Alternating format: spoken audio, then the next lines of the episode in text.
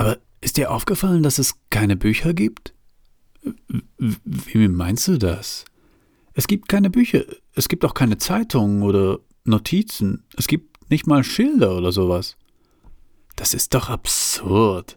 Nein, das ist die Wahrheit, denk doch nach. Wann war das letzte Mal, dass du etwas gelesen hast? Ich kann nicht lesen. Äh, wie bitte? Ich kann nicht lesen und du kannst auch nicht lesen. Und schreiben? Auch nicht. Du und ich können weder schreiben noch lesen. Ist dir das nicht aufgefallen? Du hast recht. Wie konnte das passieren? Ach, und deswegen traust du dich nicht über Bücher zu sprechen. Richtig. Woher soll man wissen, was ein Buch ist, wenn man weder schreiben noch lesen kann? Aber das ist doch absurd. Gibt es denn überhaupt jemanden auf der Welt, der schreiben oder lesen kann? Ich weiß nicht, vermutlich nicht. Aber woher wissen wir dann, dass es das Schreiben und das Lesen nicht äh, gibt? Und wer hat dann die Begriffe erfunden?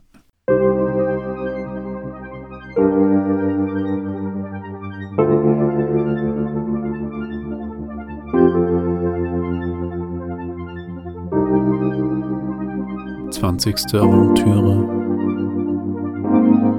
Die Vereinigung in welcher Bruno vom Markt als ein anderer zurückkommt, die vom Streit mit Franz unglückliche Johanna vorfindet und sich aus dieser Situation die letztendliche Vereinigung der beiden ergibt.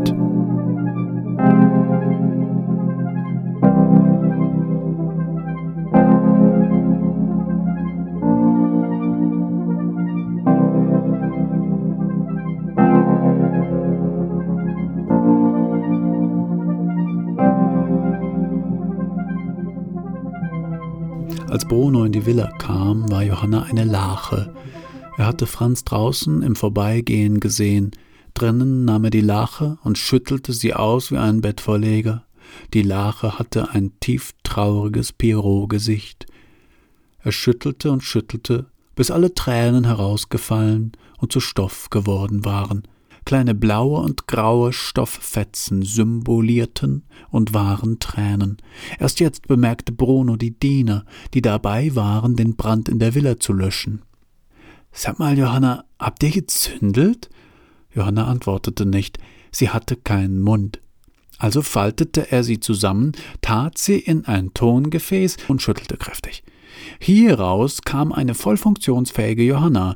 Als sie ihn erblickte, fiel sie ihm an die Brust. Ich habe Franz verjagt, Bruno. Was sollen wir jetzt tun? Wir werden Gastmann ohne Franz nie finden. Alles ist zu spät, alles ist verloren. Und sie presste sich an ihn. Bruno streichelte ihr Haar, ließ sich mit ihr auf einem Divan nieder und sagte aber, aber, Johanna, keine Sorge, du weißt ja gar nicht, ob er für immer weg ist. Er winkte Heini Düvel, dem Overdiener, und flüsterte ihm ins Ohr, verlassen Sie sofort mit allen Ihren Leuten diesen Trakt. Aber das Feuer, Herr, flüsterte Heini Düvel aufgeregt. Machen Sie sich darum keine Sorgen, sagte Bruno. Färber hat noch genug Villa. Es ist nicht so schlimm, wenn ein bisschen davon abbrennt. Wenn Sie meinen, Herr, Heini Düvel winkte seine Leute zusammen. Bruno streichelte Johanna weiter und schaute sich in dem Raum um. Ein einziges Durcheinander. Zerbrochene Tonscherben, zerrissene Gemälde, tote Papageien, ein Loch in der Decke, eine stehen gebliebene Uhr, ein zerrissenes Band, einem Feuer gebratenes menschliches Herz. Wie das wohl hierher kam. Er küsste Johanna. Sie ließ es geschehen. Das ist der romantischste Moment in meinem ganzen Leben, sagte Johanna, obwohl es auch der schrecklichste ist, aber irgendwie bin ich total in der Stimmung für Sex mit dir. Ja, das ist nicht ungewöhnlich so intensiv, wie unsere gemeinsame Phase war. Und es stört mich auch kein bisschen, dass alles im Arsch ist. Also es stört mich schon, aber es wird mich keineswegs davon abhalten, mit dir zu schlafen.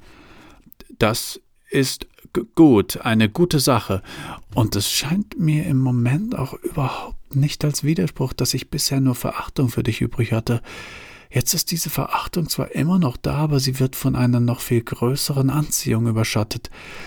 Äh, ja, sagte Bruno, jetzt waren endlich alle Diener draußen. Er küsste sie und genoss die Tatsache, dass die ganze harte Arbeit, um Johanna zu werben, endlich Früchte trug. Endlich hatte er sie mit ehrlichen Mitteln für sich gewonnen, ganz ohne Betrug. Ganz ohne Betrug, sagte Bruno leise, und er legte seine Lippen auf die ihren.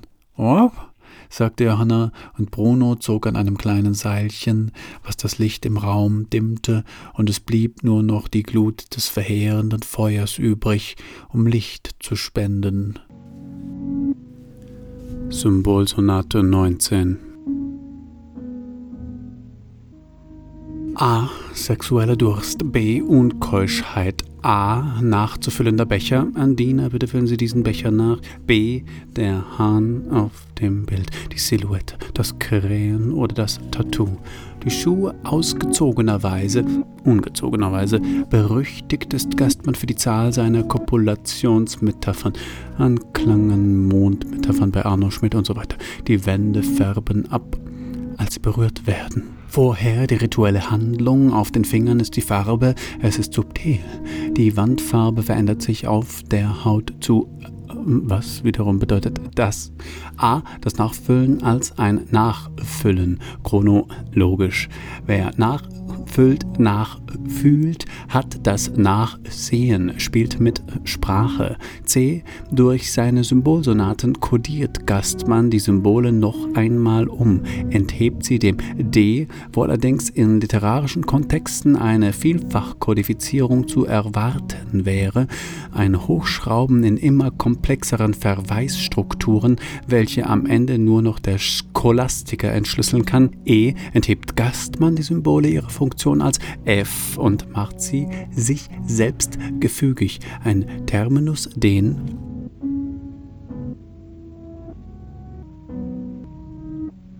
der Bruno des Y-Chromosoms, die mitochondriale Johanna.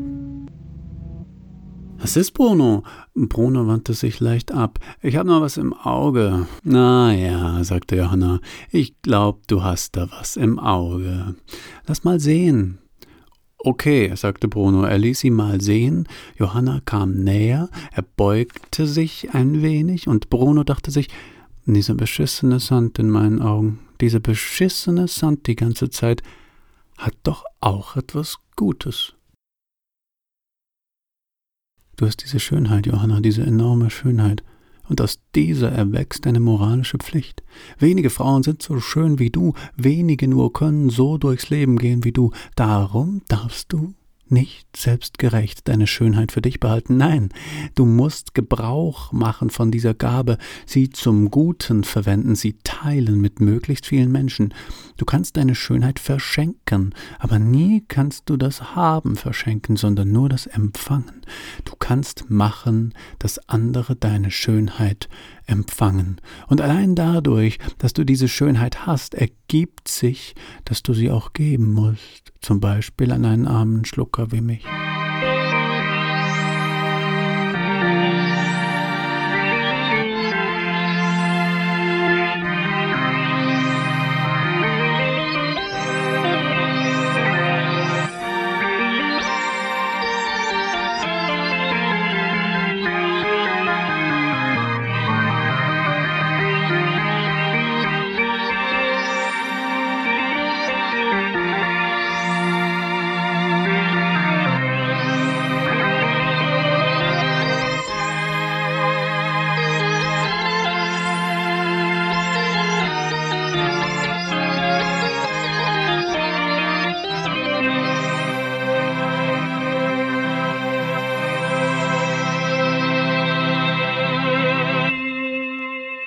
Franz war fort, Bruno wartete ein bisschen, dann ging er schnellen Schrittes hinein, um so zu wirken, als käme er direkt vom Markt. Er kam also direkt vom Markt, dann traf er wie beiläufig auf Johanna. Johanna, ah, bist du also hier? Ah ja, und, und, und wie ist es so? Alles klar bei dir? Bist du fit? Hast du einen schönen Tag gehabt? Hast du schön Tee getrunken? Bist du nett durch den Garten gewandelt? Hast du dir Färbers Kunstsammlung angeschaut? Hast du gute Gespräche mit Franz geführt? Apropos Franz, wo ist eigentlich Franz? Hast du mit den Dienern geschäkert? Hast du was Nettes gegessen? Kurz, hast du's dir gut gehen lassen? Johanna blickt ihn zuerst ungläubig an, merkt dann, dass er ja gar nicht wissen kann, was passiert ist, und bricht weinend zusammen. Bruno ist ihr eine willkommene Stütze. Er nimmt sie in die starken Arme, sie flennt hemmungslos. Er fragt, was ist denn passiert, was ist denn los? und streicht ihr sanft und beiläufig übers Haar. Ich habe mich fürchterlich mit Franz gestritten, heult Johanna. Jetzt ist er gegangen, ich habe ihn schlimm beleidigt und jetzt kommt er nie wieder. Na, na, so schlimm wird's schon nicht sein, sagt der Tröster. Doch, ganz schlimm, ganz schlimm ist es. Ja, ganz schlimm, du hast recht, aber jetzt beruhig dich erstmal. Das wird schon, sagt Bruno und streichelt weiter. Sie sinken nieder auf einen großen Perserteppich in einem äußerst diskreten und gemütlichen Vorzimmer. Bruno schickt hinterrücks einen anwesenden Diener per Handzeichen davon. Das ist fürchterlich. Man kann kein Wort verstehen vor lauter Schluchzen. Und jetzt ist alles vorbei. Jetzt ist die Unternehmung völlig zu Ende. Zu zweit schaffen wir es nie, Gastmann zu finden. Zu zweit sind wir einer zu wenig. Und Franz ist doch unser Freund. Dein Freund, denkt sich Bruno. Mhm, sagt Bruno. Und ich habe meinen besten Freund verjagt. Der kommt nie wieder. Jetzt ist alles vorbei. Was sollen wir jetzt tun? Die Operation ist gescheitert. Was sollen wir jetzt tun, Bruno? Ja, das ist äh, ein übermäßig krasses Unglück, würde ich sagen, sagt Bruno und verkneift sich ein Freudentränchen. Johannas Haut ist so schön weich. Weißt du, dass deine Haut so schön weich ist? Ist das immer so oder nur wenn du weinst? sagt Bruno nicht. Oder er sagt es und Johanna reagiert völlig irritiert darauf und schlurzt. Hörst du mir eigentlich zu, Bruno? Was redest du jetzt von meiner Haut? Also sagt Bruno es doch lieber nicht und sagt stattdessen, Verdammt, Johanna, das ist wirklich alles sehr schlimm. Aber wir schaffen das. Jetzt müssen wir es umso mehr schaffen. Jetzt müssen wir umso enger zusammenhalten. Jetzt müssen wir so richtig gemeinsam. Wir beide, wir müssen jetzt da durch. Wir müssen jetzt Gastmann jagen. Wir müssen jetzt alleine. Wir müssen jetzt vielleicht erstmal Urlaub machen, einen geordneten Rückzug und in Ruhe Informationen sammeln. Vielleicht irgendwo, wo es ruhig und schön ist. Wir könnten auch hier bleiben, hier ist es ruhig und schön. Und Gastmann ist hier sicher auch nicht in der Nähe. Zumindest haben wir ja keinen Hinweis, wo er sein könnte. Ich tröste dich, okay? Ich nehme dich in die Arme, ich bin dir eine emotionale Stütze und ich bin dir ein Freund, ein guter Freund, der dir über diesen herben Verlust eines guten Freundes hinweghilft. Ich will dir ein besserer Freund sein, als Franz je sein konnte, aber ich will noch nicht zu viel versprechen. Immerhin ist Franz noch gar nicht lange weg. Woher weißt du, dass Franz noch gar nicht lange weg ist? Ich meine, noch nicht lange im Sinne von, es braucht Zeit, bis man realisiert, dass ein guter Freund gegangen ist und nie nie wiederkommen wird. Das ist auch schmerzlich und es braucht Zeit, um so etwas zu verarbeiten. Und da will ich dir eben beistehen. Er hatte bereits seine Hand auf Johannas Schenkel. Aber jetzt musst du dich erstmal wieder fangen. Jetzt müssen wir erstmal in Ruhe darüber reden. Reden wir. Das ist wichtig. Reden, nicht? Man muss ein gegenseitiges Verständnis aufbauen, ein emotionales Verhältnis. Ach, Bruno, halt die Klappe, ich weiß, dass du mit mir schlafen willst. W was? Ich? Also wie, wie kommst du denn, das ist jetzt erstmal überhaupt nicht wichtig, jetzt geht es erstmal nur um deine emotionalen Bedürfnisse. Jetzt muss man erstmal reden und nein, nein, echt, ich will auch mit dir schlafen, Bruno. Ist schon okay, ich brauche jetzt deine Nähe. Wenn es dir nichts ausmacht, können wir es gleich hier auf Färbers Perserteppich tun. Äh, bist du sicher, Johanna? Äh, vielleicht hast du eine emotionale Be Ja, ja, halt die Klappe und leg los, schluchzte Johanna. Du hast ja eh schon deine Hand unter meinem Rock. Wie könnte mein Leben jetzt noch besser werden? Ich habe ein hübsches Mädchen im Arm und sie die Hand in meiner Hose. Tau, t, ta, tu, tau, ut. Das tat ist aus der Darstellung des Kreuzes der Markierung entstanden. Es ist die einfachste Vereinigung zweier Linien. Es ist die Darstellung von Zweidimensionalität. Es bedeutet Ebene es ist lange Zeit das letzte gewesen, bei den Fenshu der letzte Stachbube, war dann aber nicht mehr das letzte und ist mittlerweile nicht mal mehr das vorletzte. Später natürlich keins Mal vorher schon wichtige Markierung. Es gab, man hat die Fenshu haben Mythien mit am Ende, haben sie es dann umfunktioniert. Aber ich will schon oben liegen, sagt Johanna. Wenn schon, dann darf ich auch oben liegen. Wenn wir jetzt schon hier auf Ferbers Perserteppich miteinander schlafen, wie du es dir wahrscheinlich schon gewünscht hast, seit wir uns kennen, dann darf ich auch oben liegen. Das ist meine Bedingung sagte Johanna, oder sie gab es Bruno zu verstehen, indem sie sich immer wieder nach oben kämpfte, wenn er sie nach unten drücken wollte, aber sie ließ es sich nicht gefallen, tat verspielt, lächelte verspielt, ließ es sich nicht gefallen, kletterte wieder nach oben, ritt ihn von oben, verdonnerte ihn zur Passivität. Er ruderte unbeholfen von unten gegen sie, um wenigstens ein bisschen der Aktive zu sein, aber sie drückte ihn runter und sagte verspielt, lass mich mal machen, als ob sie ihm damit einen Gefallen täte, eine besondere Sache. Auf die jeder Mann sich freuen sollte. Aber sie wusste natürlich, dass ein Mann wie Bruno stoßen und immer nur stoßen wollte. Aber sie ließ ihn nicht stoßen, stattdessen nötigte sie ihm die wundersamsten Stellungen auf, die sie ihm ohne ein Wort verständlich machte. Sie konnte nämlich davon ausgehen, dass einer wie er alle diese Stellungen kannte.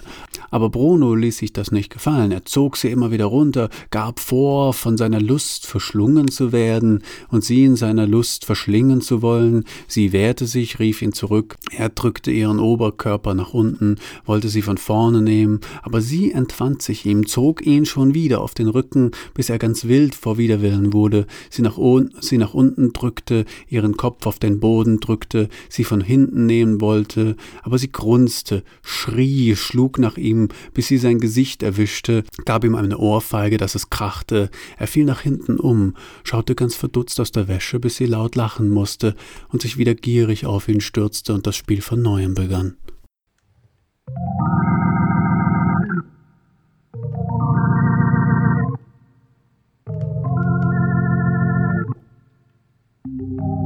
Hm, gut ausziehend.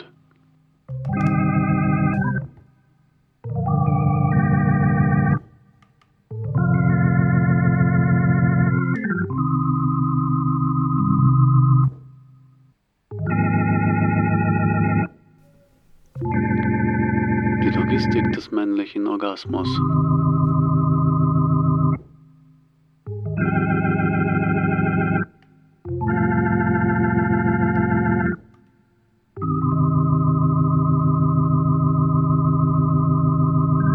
Er formuliert vor sich hin, ihren nackten Arm streichelnd, ihr embryonales Wesen vor sich vermessend. Sie fuhr mit ihrem Fingernagel den Schaft seines Penis entlang. Er sah einen Leberfleck. Kenne ich diesen? dachte es ihn. Nein, er war doch früher noch nicht da. Und dann leckte er, einem inneren Impuls folgend, über den Leberfleck, und es schmeckt süß, schokoladig. Als er hinschaute, war da nur noch ein schwacher Streifen, den er auch wegleckte. Ob die anderen Flecken auch aus Schokolade sind? Also machte er sich ans Werk. Hey, du frisst mich ja auf, sagte sie. Pass auf, dass du mich nicht. Es gibt natürlich auch politisch korrekte Varianten der Vereinigung, welche allerdings im Strom der Zeit verloren sind. Man lese in diversen Werken zeitgenössischer Autoren, um derlei zu finden. Es ärgerte ihn ein bisschen, dass Johanna jetzt auf die Toilette ging, weil er dadurch gewahr wurde, dass auch sie Körperfunktionen hatte. Johanna ist für Bruno zu sehr in dieser Welt verhaftet, das stört ihn an ihr. Und es stört ihn vor allem, dass er sie so sehr liebt. Das alles könnte er ihr sagen. Dreiecksbeziehungen. Es gab da immer noch andere, sowohl Bruno als auch Johanna hatten noch andere Liebschaften, und obgleich sie deswegen auch eifersüchtig aufeinander waren, wussten sie doch, dass sie selbst nicht anders existieren konnten. Sie fickten, fickten, fickten, fickten durch die Gegend wie blöd, und was die interessante Sache ist, ist, dass sie sich trotz der Eifersucht, die sie verspürten, über ihre Sexualpartner austauschten. Dieses negative Gefühl kanalisierte sich in eine Art verschwörerische Ausbeutung der anderen, was den eigenen Schmerz deutlich linderte. Sie unterhielten sich über die Techniken, wie sie ihre Opfer, wie sie es sagten, im Scherz, aber auch mit einer Prise Ernst ins Bett bekamen und zu Praktiken überredeten, von deren Existenz die Armen vorher teilweise nicht einmal gehört hatten. Es gibt umfangreiche Tagebuchaufzeichnungen über den Austausch der beiden in diesen Belangen, und hier wird bereits eine dunkle Seite ihrer Beziehung deutlich. Aus ihnen geht auch hervor, dass die Vereinigung nach solchen kurzen Liebschaften immer am leidenschaftlichsten war. Meine Mutter war unglaublich schön, sagte Bruno. Nein, wenn ich genau sein möchte, muss ich sagen, sie war sexy. Sie war nicht so sehr schön, sondern erotisch. Das Erotische ist ja immer eine kleine Abweichung von der absoluten Schönheit. Und wir wollen nicht mit den Frauen schlafen, die perfekt schön sind, sondern mit denen, die einen Makel haben, eine Wunde, die wir aufbrechen können, eine Wunde, die uns selbst stärkt, weil wir an ihr ansetzen können. Sie hatte eine unglaubliche Haut, wie eine Indianerin, so rotbraun und makellose Zähne und lange schwarze Haare. Sie trug immer einen kleinen Ohrstecker. Sie hatte Lachfalten, was wohl die charmanteste Weise zu welken war. Ich erinnere mich noch genau, wie es sich anfühlt, beobachten zu müssen, wie meine Mutter von den Blicken anderer Männer durchbohrt wird Schon als Kind habe ich das als Vergewaltigung erlebt. Und dass meine Mutter es im stillen ertragen hat, habe ich als eine Vergewaltigung meiner selbst erlebt. Sie ging oft mit mir in Cafés, wir sitzen uns an einen Tisch, und sie bestellte sich einen Cappuccino und mir eine heiße Schokolade und einen Crepe mit Puderzucker. Und immer hatte sie einen Hund dabei, der sollte sie vielleicht beschützen, aber der konnte sie nicht beschützen vor den Blicken der Männer, ebenso wenig wie ich sie beschützen konnte vor den schmutzigen Blicken der dreckigen Männer, die meine arme Mutter so schamlos penetrierten. Erwachsene, verheiratete Männer, deren Frauen nicht zugegen waren, die sich an meiner wehrlosen Mutter vergingen. Das Schlimmste war aber, dass sie es mochte. Sie machte keinerlei Anstalten, die Eindringlichen abzuwehren. Der Hund stellt die Ohren und gähnt. Ein Mann tritt heran, macht ein schlüpfriges Kompliment. Daher kenne ich alle meine Sprüche. Und wenn ich einer Frau ein Kompliment mache, ist es, als machte ich es meiner Mutter. Wie fürchterlich verbraucht das klingt. Then again, was soll's? Ich muss mich wohl damit anfreunden, auf diese schrecklich klischeehafte Weise meinen Ödipus zu füttern, wie sie ihre Clytemnestra gefüttert hat. Tragische Helden haben immer was Lächerliches, oder nicht?